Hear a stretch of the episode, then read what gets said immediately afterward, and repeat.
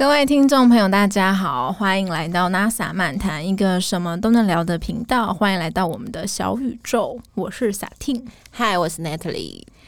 今天呢，我们想要聊的主题呢，是用一个读书会的方式。那我们选的书呢，是叫《致富心态》这本书。为什么要选这本书呢？是因为古癌的推荐。但是呢，我们就看完这本书后，我我个人的想感想是觉得说，这本书如果说是一个理财新手的话，会蛮适合的。就是它会加强你一些理财方面的，还有投资的一点概念。这样，但是如果说你是本身已经有很有概念的人，然后你已经有投对投资研究算还蛮深入的人的话，那这本书可能就不太适合你。对，嗯，对它不是初学者的书，对对对，它不是，他也不是工具书啦，真的就是一些概念、一些想法、一些观念的那个培养的书，这样。没错，嗯。然后我们看了后啊，里面其实还有讲很多章节吼。嗯。然后呢，就是其实我想大家应该都有幻想过自己如果有一天财富自由会是什么样的人生跟生活，非常想 F I R E 运动。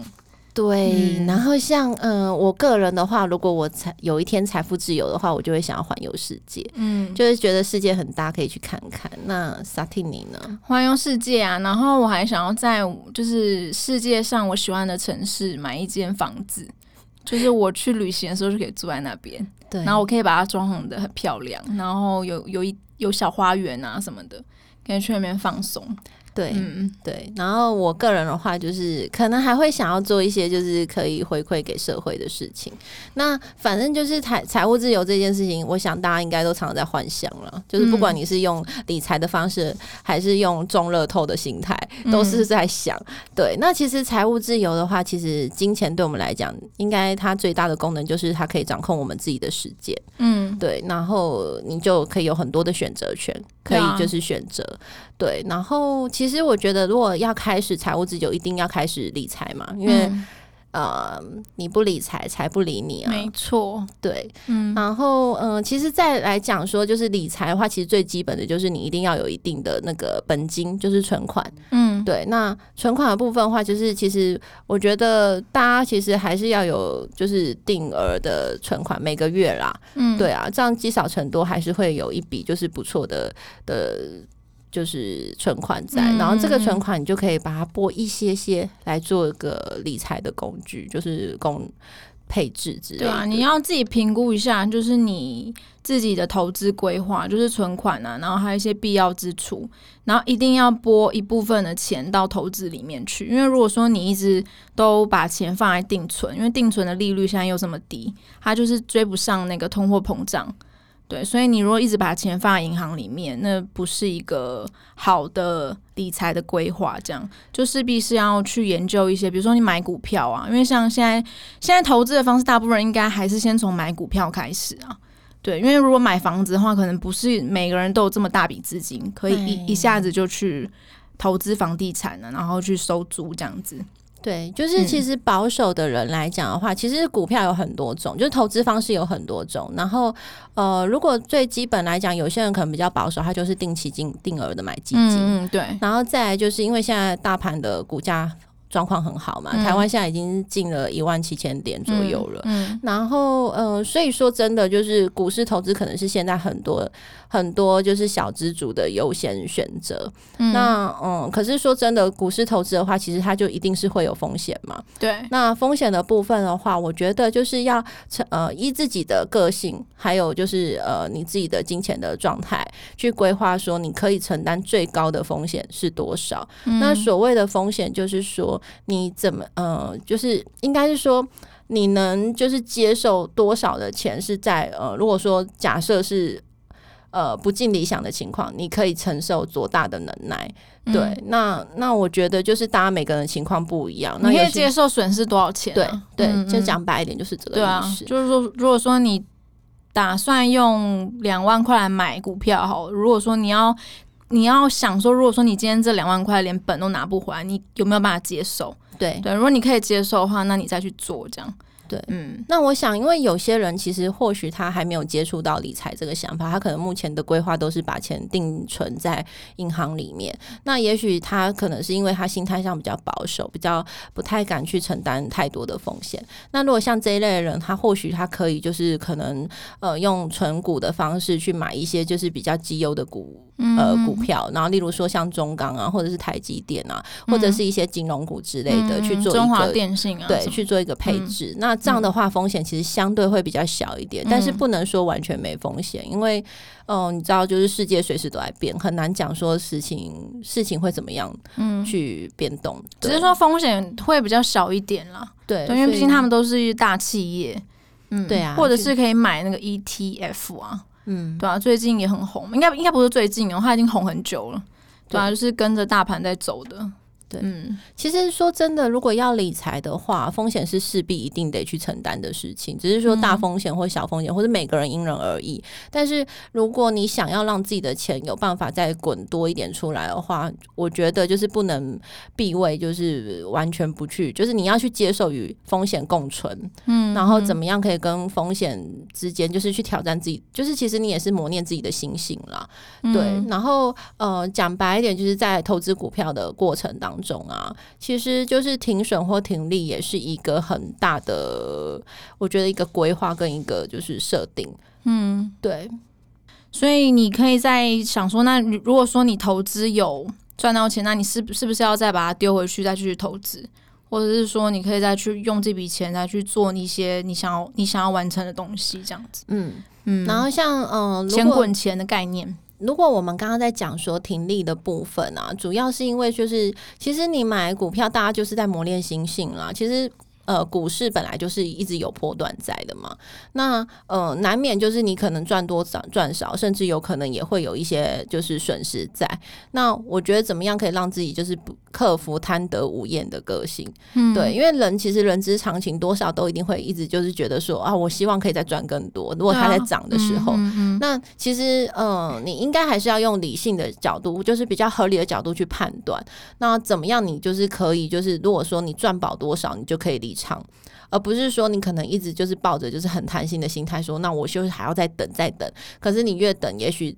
呃走势并不是你预期的来来走的话，那有可能就会变成从赚钱到赔钱。对，所以其实我觉得就是停利这个部分啊，是大家都要去磨练跟设定的部分。我觉得这本书里面还有讲到两段话，我觉得蛮好的，就是关于贪得无厌。这个章节，他是说最快最困难的理财技能是实现目标后停止继续追逐，就野心的增加速度永远会比感到满足的速度还要快。嗯，对，就人就是一个这样子的生物。对，但是就是你要去思考说，你今天已经达到目标了没有？对，如果说你真的有达到的话，那你就是要嗯，不要再去贪心，想要再去多得到更多，就是可能那原本就不是属于你应该得的部分。嗯，这样会过得比较比较快乐，然后你的投资也会比较，嗯，比较有目标性，然后有可以跟得上你自己的进度在走，这样子，嗯。对，嗯，然后接下来就是我们要讲的是复利的部分，嗯，对，那嗯，我们刚刚有提到说，就是很多人可能会选择说比较保守的人啊，可能他会选择说，就是他要把钱存在银行的定存，然后这个是最安全的，或者是说他可能会去买储蓄险之类的。对，那我们讲到的复利的概念是说，你可以把一笔钱存在股市里面。那我们刚刚有讲到说，就是你可能可以去找一些你觉得比较基本面比较好的，或是那个老板的经营理念是你很认同的，然后或者是说他的整个公司的营运方式是很一直都是很稳健的。这一类的公司去做一个就是呃定期定额的去采购。那其实你把它买进来后也。就是放着就好了，然后他有些公司他可能是会用配息的方式给你，配股配息蛮重要的，配息啊，或是配直接配现金给你啊。那公司只要有赚钱，他就一定会拨一些呃股息给给股，就是投资他的股民嘛。嗯，那那其实你慢慢的日积月累的下来，其实它也会是一个不错的选择，它的回报率一定是比那个呃放在银行的定存是好很多的。嗯，对啊。那复利最重要的就是要时间，所以就是投资真的是要趁趁越早开始越好。对，即便是说你嗯刚开始开始研究，但是你就可以先慢慢的丢一点钱，丢一点钱开始，就不要等到说你什么都准备好了，然后再开始。时间是复利最大的帮手。对，嗯，对，我觉得他这本书里面他有讲到概念，就是还蛮有趣。他是说很多人都说巴菲特很厉害，是一个非常厉害的投资高手嘛，对，选股选股大师什么的。可是他是从很小的时候就开始有这种概念了。嗯，对，所以我觉得像像我们之前不是聊那个未来妈妈嘛，嗯，就有一段我少讲，就是我觉得未来的那个财商的教育也很重要，对啊、就是从小从小就要让小孩子，就是他们开始有那个算术概念的时候呢，你就可以教他一点那种，让他开始对金钱有一点敏锐度，然后教育他们怎么运用金钱，就是从小就可以开始让他们接触到这些，嗯。然后就是，其实那一本书里面也有讲到说，巴菲特并不是他每一只买的呃股票都一定是赚钱的，嗯，对。他，其实买了很多个标的，然后很多标的里面当然有些是损有损失的嘛，嗯。也不一定每一次，因为我们说的股市本来就是有风险的，，对，没有所谓的就是一定会怎么样，嗯。对，，那那当然，他就是某些标的，他可能真的是很早就进场，然后也保持着就是呃长期的持有。那这个公司也真的是基本面很好，他的老板在他的经营策略上面都很就是很稳健的在进行。那这样的公司很有可能就是到最后就是长期持有之下，让巴菲特就是获得很高的获利。那这就是我们在讲到就是可能这本书第六章的长尾效应的部分。嗯嗯对，那嗯，其实我在想说，大家其实，在配置股市的时候啊，难免可能不会只买一只或两只标的，有可能会买到可能呃五只啊，甚至是更多。嗯那呃，本来我们就讲到说，就是不一定说这么多的标的一定都是稳赚不赔的。那呃，这就是我们个人的，就是在组合你的那个投资物件的时候，去怎么样去把它就是规划跟组合嘛。对，那我们只能说说，呃，在你精挑细选的这些品项里面，这些标的里面，你一定是有参考到它公司的大盘表现，还有它的一些基本面啊，它的投资的经营方式啊等等，公司的稳健度或它的商品的特色，或者是等等之类的。那嗯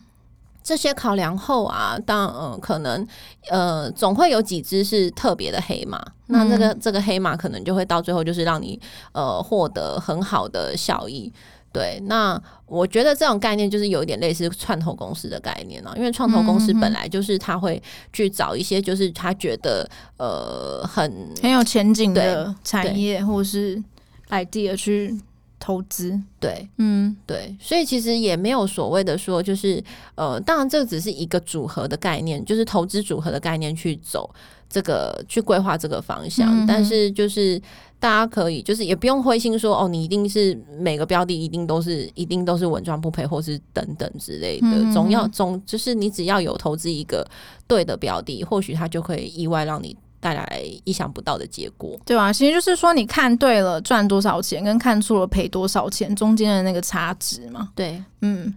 那我觉得其中之后啊，他有两节，我觉得啊他讲的蛮重要的，就是他在讲说，就是合理胜过理性。嗯对，其实我们在股市里面呢、啊，就是很多人都会在因为呃，可能在股市下跌的时候，就会完全陷入忧郁的状态。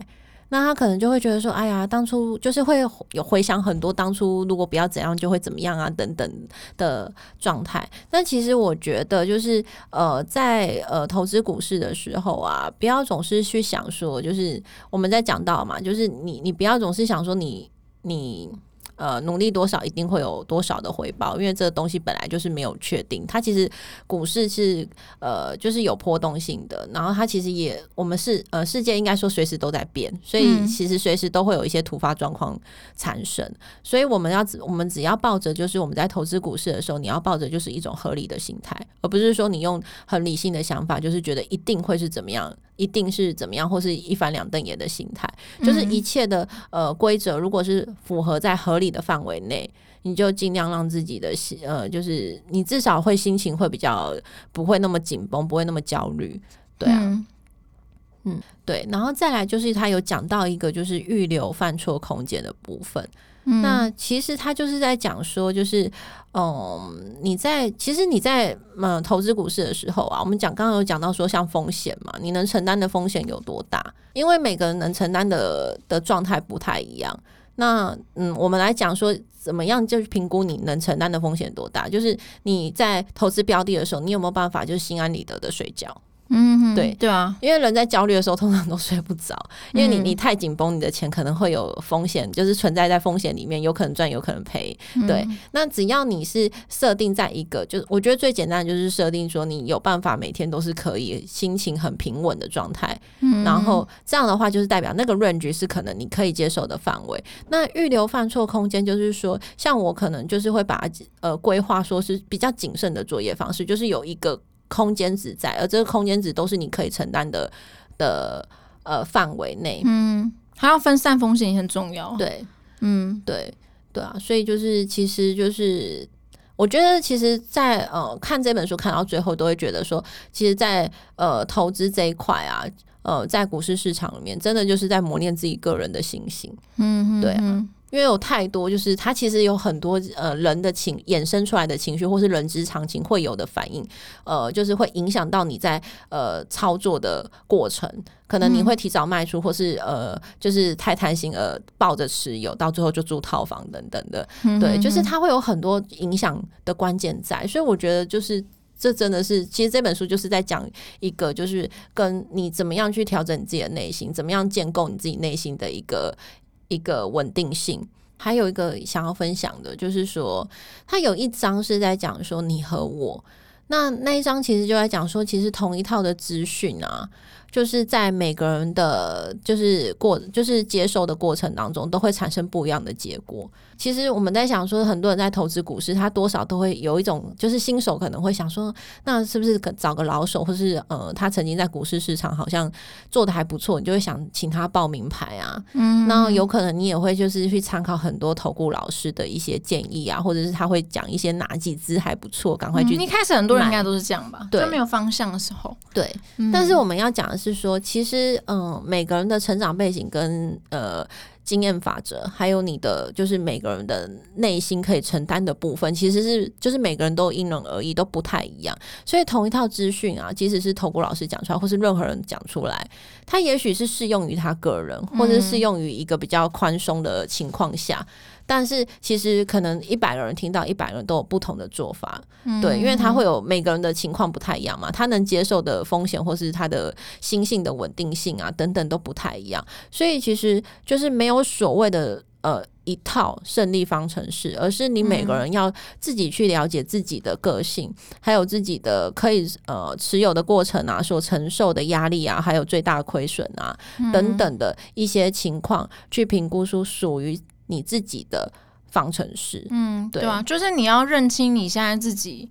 的有的一些资源了，然后你可以观察你自己同温层的一些朋友啊，比如说如果他们已经比你早开始投资，你可能就可以问他们一些一些经验，这样子，不要一昧的追崇说那种真的很厉害的人呢、或者是说你可能会被那种损失很惨的那种个案，然后就打击到信心这样子。对理财啊，其实就是没有所谓的报名牌，或者是说呃听信什么太就是多要自己做功课啊，对真的是很重要、啊。对自己嗯要真的深入去了解，你一定要关心你的上你的标的，你的标的才会、嗯你要了解他。对，嗯，对，你要对他有情感在啦，嗯就是你要了解他，呃，包含他的老板啊、他们的商品等等，他的营收情况啊、他们的嗯表现，或是他们现在遇到的难困难等等的，嗯哼去做纵观的呃判断，然后去决定说这个标的物值不值得你去做购买，嗯，对，而不是说你可能听任何讯息。对啊，然后接下来就是我想讲到，就是嗯，很多人他可能就是他有一节啦，他是在讲到说，就是财富是你看不到的资产。嗯对，那很多人他里面就举了说，呃，有钱跟财富其实是不同的。嗯那嗯、呃，他们差异在哪里？其实就是呃，有钱的话，他就是呃，他用很多物品去呈现出他有钱的态的的状态嘛。但是他这些呃，他可能买名车啊，可能用名牌啊等等的，但是他你看起来感觉他很有钱，但是其实它的背后也许它是呃有很多贷款啊。嗯对，有很多负债去产生出去，去造就出他有钱的样子跟嗯形象。对，那其实财富应该是说，就是它其实是隐形的，就是它不是呈现在呃，就是大家世俗眼上眼中看得到的部分。它其实有可能是有价证券，有可能是房地产等等的。对，嗯那嗯，我觉得就是。怎么样可以让自己就是就是不要特别去羡慕那些就是所谓的就是我们世俗看到的那些有钱人，而且你花钱向别人炫耀自己多有钱，其实就是让自己越来越没有没有钱的行为。对，嗯，对，人家都说真正的有钱人是看不出来的，真的啊，财富其实就是没有转化为手中实物的金融资产嘛。对啊。嗯，像我觉得这巴菲特本身就蛮，嗯，对他就是很平民、很平民的一个他就他就一直住在一个那个他很年轻的时候就买的一栋房子里面，对啊然后也都没有换嘛。而且他那么爱吃麦当劳，嗯，对，他并没有大鱼大肉之类的。嗯，其实应该是说，呃，如果说你有钱的话，当然你可自己可以去找寻一些自己合适的就是娱乐方式或者是享受的方式，但是、嗯。但是也不用过度去羡慕说，就是所谓你看到的那些就是拿名牌的人啊、开名车的人啊，对啊，就是我觉得就是做好你自己吧，嗯，嗯，对。对啊，其实我自己个人最想要财富自由，为什么想要财富自由？就是呃，我觉得就是在想要的时间你就可以退休，而不是说你在必要时间退休。嗯。嗯还有就是说，可能当你有一些就是欲望，或者是说想要做一些事情的时候，你自己是本身是拥有。呃，你是有金钱可以去达成的，嗯而不是说你可能永远都只能幻想啊，或者是羡慕啊等等，或者是就是牺牲掉这些这些想法。嗯对啊，我分享一段我觉得他讲的很好的一句话好了，当做我们今天的结论。他说最有价值的财富是有能力每一天一早醒来就说今天我可以做任何我想做的事情。对，没错，对，这就是我觉得财富自由最幸福的地方。对。嗯所以就是呃，因为这本书其实算是很概念性的书，因为它就是在告诉你说，呃，你在投资，就是从你呃完全没有进入这个这个领域，到你进入到这个领域，你需要具备的一些心态跟、嗯跟嗯对啊，就心态面、啊，对心态跟观念等等的。对那我们很建议说，这一本书在你还没有开始进入这个这个领域，你还在可能选择用定存或是储蓄险来呃规划你的金钱的人，可以上呃可以买这本书来看，就是可以看一下这本书，因为它其实能克服很多你内心的一些顾虑跟呃心魔吧。对啊，嗯就是因为毕竟这个东就是投资理财本来就是会有一些风险在的，那这个、嗯这本书或许会教导你蛮多就是观念上的东西，对。他会用很多案例啊、举例啊来告诉你说，其实很多事情不是你想的那样，然后、嗯。呃，你可以试着去走往前走一步。嗯，对，，OK，那我们今天就分享到这边喽，好哟，拜拜，拜拜